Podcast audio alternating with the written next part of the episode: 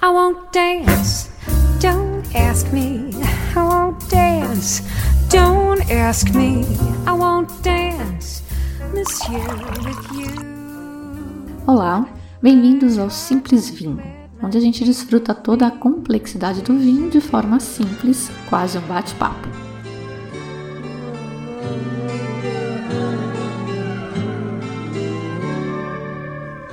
A chuva cai chorando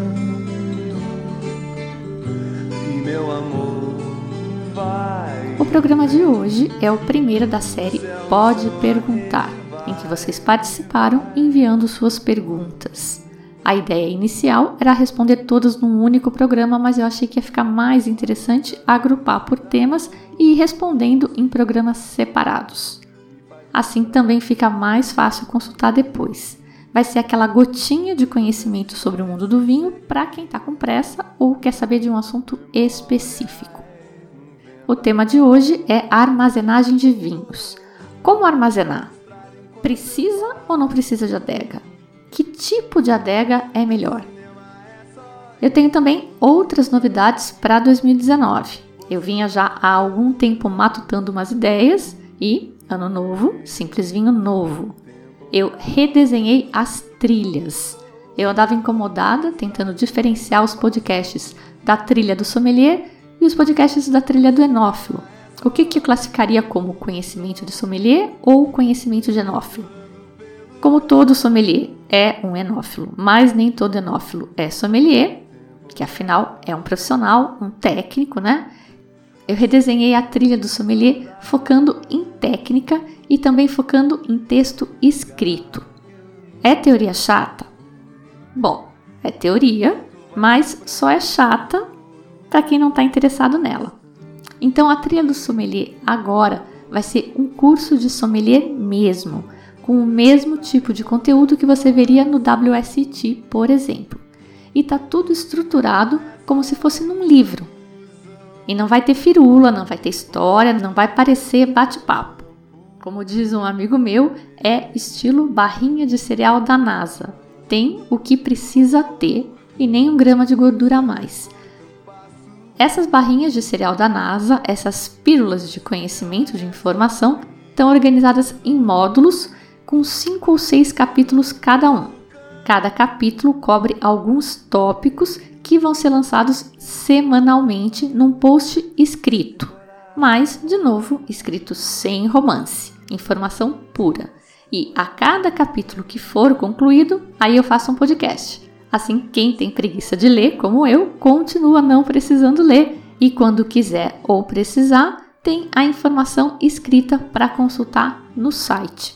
Então, por exemplo, o capítulo 3 fala do vinhedo, porque, afinal, um bom vinho nasce no vinhedo. Então, a gente vai falar do tipo de solo, do clima, da topografia, da variedade de uva ideal para cada um desses solos, para cada característica, do manejo do vinhedo e até da colheita. Não vai ser nível super profundo, tipo doenças das videiras é uma das coisas que eu não vejo muito sentido em ficar aprofundando, mas vai ser mencionado e vai ser sim nível curso de sommelier mesmo. E aliás, eu acho que vai ser bem melhor do que muito curso que a gente vê por aí. Confere lá no site simplesvinho.com, que aliás tá todo reformulado. O site está de cara nova e tá lindão. Bem-vindos então à nova trilha do sommelier e ao novo site Simples Vinho. Esse novo desenho, aliás, foi inspirado também por ter gente usando os podcasts para estudar mesmo. Gente fazendo curso profissional e reforçando com os programas, então agora está tudo bem organizado, bem fácil de seguir. Mas claro que eu não poderia parar de contar histórias de vinho. Eu, aliás, adoro as histórias, eu até compro mais a história do que o próprio vinho. Então as histórias vão continuar na nossa trilha do enófilo e também continuam lá os nossos bate-papos e discussões. É conhecimento também, mas é em outro formato. Digamos que seja a barrinha de cereal com sorvete e cobertura de chocolate. Os programas sobre as confrarias continuam numa trilha separada e também as confrarias físicas, nossos encontros, passam a ficar definidos para toda última quarta-feira de cada mês. Assim dá para o pessoal se programar. O próximo, então, vai ser agora dia 27 de fevereiro. E já que a ideia é botar ordem na casa, já deixo avisado que em maio e junho não tem confraria física. Depois eu conto por quê. Vamos lá então falar de guarda, armazenagem de vinhos e adegas. A primeira coisa a ter em mente é que a forma como o vinho é ou foi guardado é muito importante, porque existem alguns vilões que estragam o vinho. São eles: calor, luz, tanto a luz solar quanto essa luz artificial, oxigênio e também a trepidação, não é bom ele ficar mexendo muito. Todas essas coisas podem avinagrar o seu vinho, o que também não quer dizer que qualquer vinho vai estragar assim fácil, porque vai importar também o tipo de vinho e o tanto de tempo que ele vai ficar exposto a essas condições não ideais. Vinhos brancos e rosés são mais delicados, devem ser consumidos frescos e são também mais suscetíveis a todos esses fatores. Entre os tintos, os mais jovens e leves são mais suscetíveis que os mais encorpados e com passagem por madeira, que ficam mais estáveis. E os naturebas, especialmente aqueles sem sulfito, são muito mais suscetíveis ainda, porque o sulfito é um esterilizante e um estabilizante dos vinhos. Quem quiser saber mais sobre sulfitos e naturebas, confere lá no programa 17 Vinho, Paz e Amor. Todo esse cuidado com a forma como o vinho é guardado é um dos principais motivos que a gente costuma preferir comprar o vinho numa loja especializada do que num supermercado. Teoricamente, a loja vai ter um maior cuidado com o produto, já que ela só trabalha com isso, do que o supermercado, que vende uma infinidade de produtos. No mercado, eu pessoalmente tenho mania de pegar uma das garrafas que está lá no fundo, nunca aquela primeira da prateleira que fica direto debaixo da luz tomando banho de luz. Mas então, a pergunta que não quer calar: eu preciso ter uma dessas adegas climatizadas mega caras? Claro que não. Seria ótimo ter uma, certamente mal não vai fazer, mas precisar, precisar, não precisa. Até porque o que acontece com o seu vinho antes dele ficar protegido e cuidado nessa adega mega cara que a gente está pensando em comprar, tudo que aconteceu com ele antes está fora do seu controle e não deve ser lá muito bonito nessas né? viagens, esses containers que ficam no sol. Então, no geral, tomando alguns cuidados básicos para proteger as suas garrafas depois que elas estiverem nas suas mãos, sob, sob os seus cuidados, proteger as garrafas da luz, calor e trepidação vai ficar tudo bem, e especialmente se a gente estiver falando de vinhos que vão ser consumidos em até uns 5 anos mais ou menos, que é meio que 95% dos vinhos que 95% das pessoas têm em casa. Nas próprias vinícolas, as garrafas não ficam em adegas climatizadas, elas ficam em, em digamos, adegas naturais. Elas ficam nas caves, vários produtores seguram os seus vinhos antes de lançar no mercado. Na Rioja, por exemplo, é lei. Um vinho tinto Gran Reserva, por exemplo, tem que ficar guardado pelo menos 3 anos já engarrafado no depósito do produtor antes de ser lançado no mercado. E é claro que o produtor não tem uma adega frigorífico de um tamanho mega que seria necessário para deixar lá todo esse vinho que ele tem que estocar por no mínimo três anos. E pensa que todo ano tem uma produção nova que tem que ficar mais três anos. No máximo, o cara vai ter uma cave subterrânea. Então, se você procurar um cantinho mais fresquinho, escuro, aí na sua casa, isso deve ser suficiente. Lá no Uruguai, eu tinha um banheiro que eu chamava de gruta, porque ele era super frio e não tinha janela. Perfeito para guardar vinho. Aqui no Brasil, eu deixo no depósito no subsolo do prédio, que é bem escuro e é fresco também. E lembrando que eu não tenho nenhum vinho que eu pretenda guardar por 20 anos. Quem tiver pode considerar sim adquirir uma adega climatizada, nem que seja das menores, para guardar só as preciosidades. Já vou falar das adegas.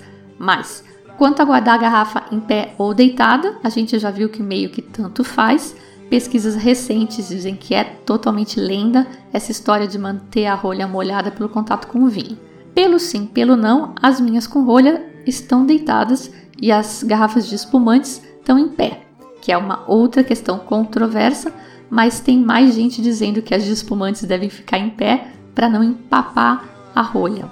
Eu falei mais detalhadamente dessa discussão no programa 41 de Curiosidades sobre o Vinho.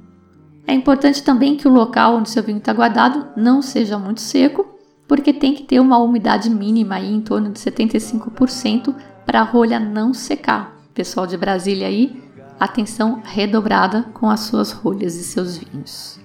Muito bem, aí você optou por realmente comprar uma adega climatizada. Existem alguns pontos a observar na sua escolha. O principal de todos é o sistema de funcionamento. São basicamente dois tipos: a termoelétrica ou a que funciona com compressor. Vou falar devagar porque esse realmente é o ponto mais importante da escolha. A termoelétrica é ótima porque é econômica e não trepida. Ela simplesmente retira calor de dentro da adega onde estão os vinhos e joga para fora com um sistema que usa uma placa cerâmica então quase não gasta energia elétrica e não trepida, mas também não resfria muito. O máximo dela é para uma temperatura externa de cerca de 25 graus.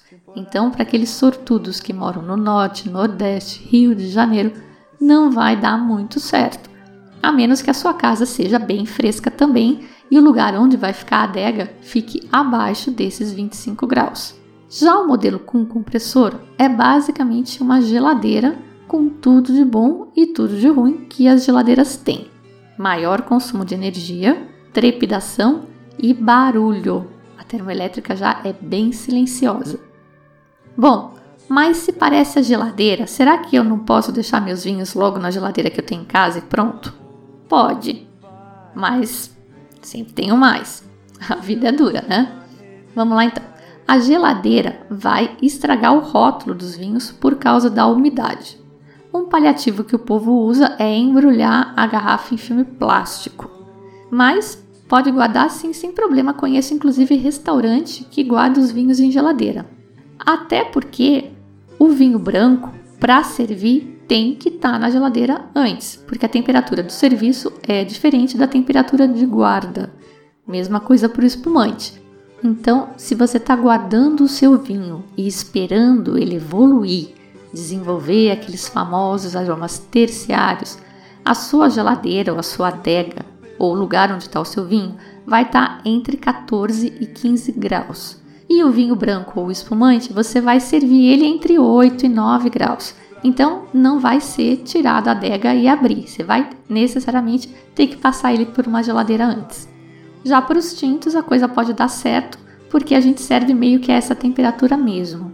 Pelo outro lado, se você guardar o seu barolo, que o pessoal diz que tem que esperar pelo menos uns 20 anos para abrir, se você guardar ele na geladeira, sei lá, quanto é uma geladeira, 5, 6 graus, nessa temperatura ele não vai evoluir e pelo menos não na velocidade em que ele evoluiria a 14 graus. Talvez os seus 20 anos de espera possam virar 40, sei lá. Tamanho da adega. Os especialistas também desaconselham comprar uma adega com capacidade inferior a 60 garrafas. E 60 garrafas é bastante, não é pouco não. A gente quando está começando tende a pensar pequeno, a gente acha que ah, uma dúzia de garrafas é suficiente e o que eles dizem é que a gente acaba no final colecionando adegas ao invés de colecionar vinhos porque vinho é muito legal, a gente se empolga, vai conhecendo, vai comprando, vai acumulando e acaba precisando de adegas maiores ou mais adegas. E uma adega de 60 garrafas para mais é um investimento bem considerável. Não só de grana, a gente deve estar falando aí para mais de dois mil reais a adega, mas também de espaço. Na minha casa, por exemplo, não tem espaço para uma adega dessas. Esses são os pontos principais quando você for escolher uma adega. Aí tem aqueles famosos pequenos detalhes que você só pensa quando já está com o mico na mão, né? Então, o que é importante ter? O que é legal de ter? Gaveta basculante para você não ter que ficar puxando as garrafas das prateleiras, você corre o risco de estragar os rótulos. ter espaço para garrafas de tamanhos especiais. Isso é coisa de colecionador mesmo, né? Que a gente já viu aquelas garrafas tradicionais, maiores que 750 ml, Matusalém. Elas são mais caras, mas são muito mais legais, são mais comemorativas. Você vai precisar ter um espaço diferenciado para conseguir encaixar uma garrafa dessas lá dentro. Pode ser legal também uma daquelas adegas que tem compartimentos com temperaturas diferentes, para os vinhos tintos e para os brancos e espumantes. Mas, de novo, isso só importa se a sua intenção for ter a adega para manter os vinhos na temperatura de serviço, tipo nos restaurantes. Essa opção é ótima porque aí você não precisa planejar qual é o vinho que você vai servir na noite, qual é o vinho que você vai abrir. É só você palpitar, ir lá, tirar da adega e pronto, está pronto para servir.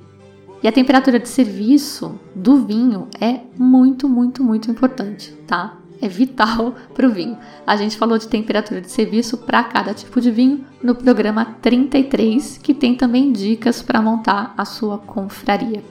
Por fim, last but not least, eu queria falar de um app que eu descobri recentemente e que eu tô amando. Chama Minha Adega, é em português e ele resolve o problema das malditas planilhas de Excel para controlar os vinhos. Eu já tinha tentado várias vezes, fiz várias planilhas de Excel e acabei desistindo, porque ou tinha que imprimir, aí tinha que riscar, ou tinha que ligar o computador na hora de atualizar os vinhos e a gente nunca fazia isso. Agora com esse app ou app, não sei o que vocês preferem chamar, parece que vai dar certo o controle porque é muito fácil. Primeiro, para cadastrar os vinhos, ele lê o código de barras do vinho.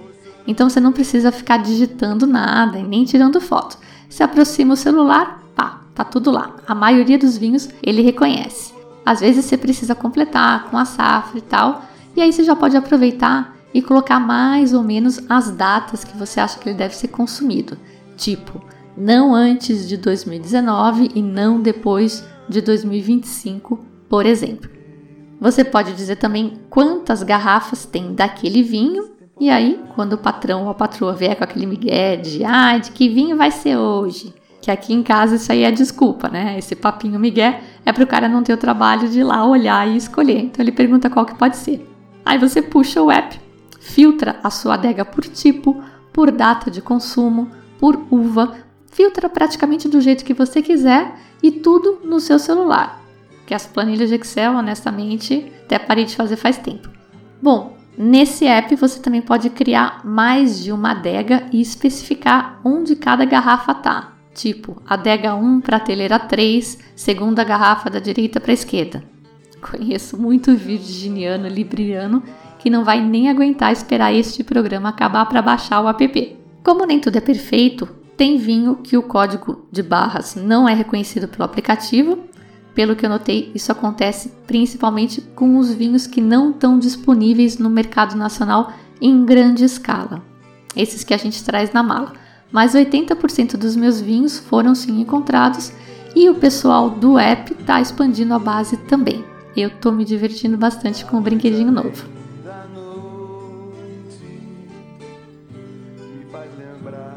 E é isso.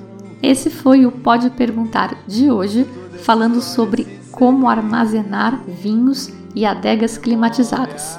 Tem outros por vir e vocês podem continuar mandando perguntas que eu vou agrupando e respondendo nos próximos episódios. O post deste programa está no site www.simplisvinho.com na trilha do Enófilo e ali estão os links para os outros programas que eu mencionei hoje e também para o app Minha Adega. Convido todo mundo a visitar o site novo, conhecer a nova trilha do sommelier e se inscrever lá na trilha também para receber por e-mail os tópicos assim que eles forem lançados. Estou programando um tópico por semana. Nesse site novo tem lá também o serviço de fazer a degustação na sua casa ou na sua empresa. É o Simples Vinho Vai Até Você. Testamos esse modelo em dezembro e foi bem legal a degustação que a gente armou. Escolha o seu tema, entre em contato e a gente monta uma confraria com a explicação sobre os vinhos, tipo uma aula mesmo. Anota aí na agenda também a nossa próxima confraria física, nossa próxima degustação, naquele modelo, na Pizzaria Forno da Vila, igual essa que rolou agora no último dia 30 de janeiro e eu já vou publicar o programa contando sobre os vinhos. Tenho também mais novidades, mas não vou contar no programa de hoje, já falei muita coisa, vou deixar para um próximo programa. A música de hoje, Chorando pelo Campo do Lobão, figuraça da nossa música, Lobão anda meio sumido. Na abertura, como sempre, você ouviu Jane Murray e Michael Bublé com I Want Dance. Eu sou a Fabiana Knossaisen e vou ficando por aqui com um simples vinho.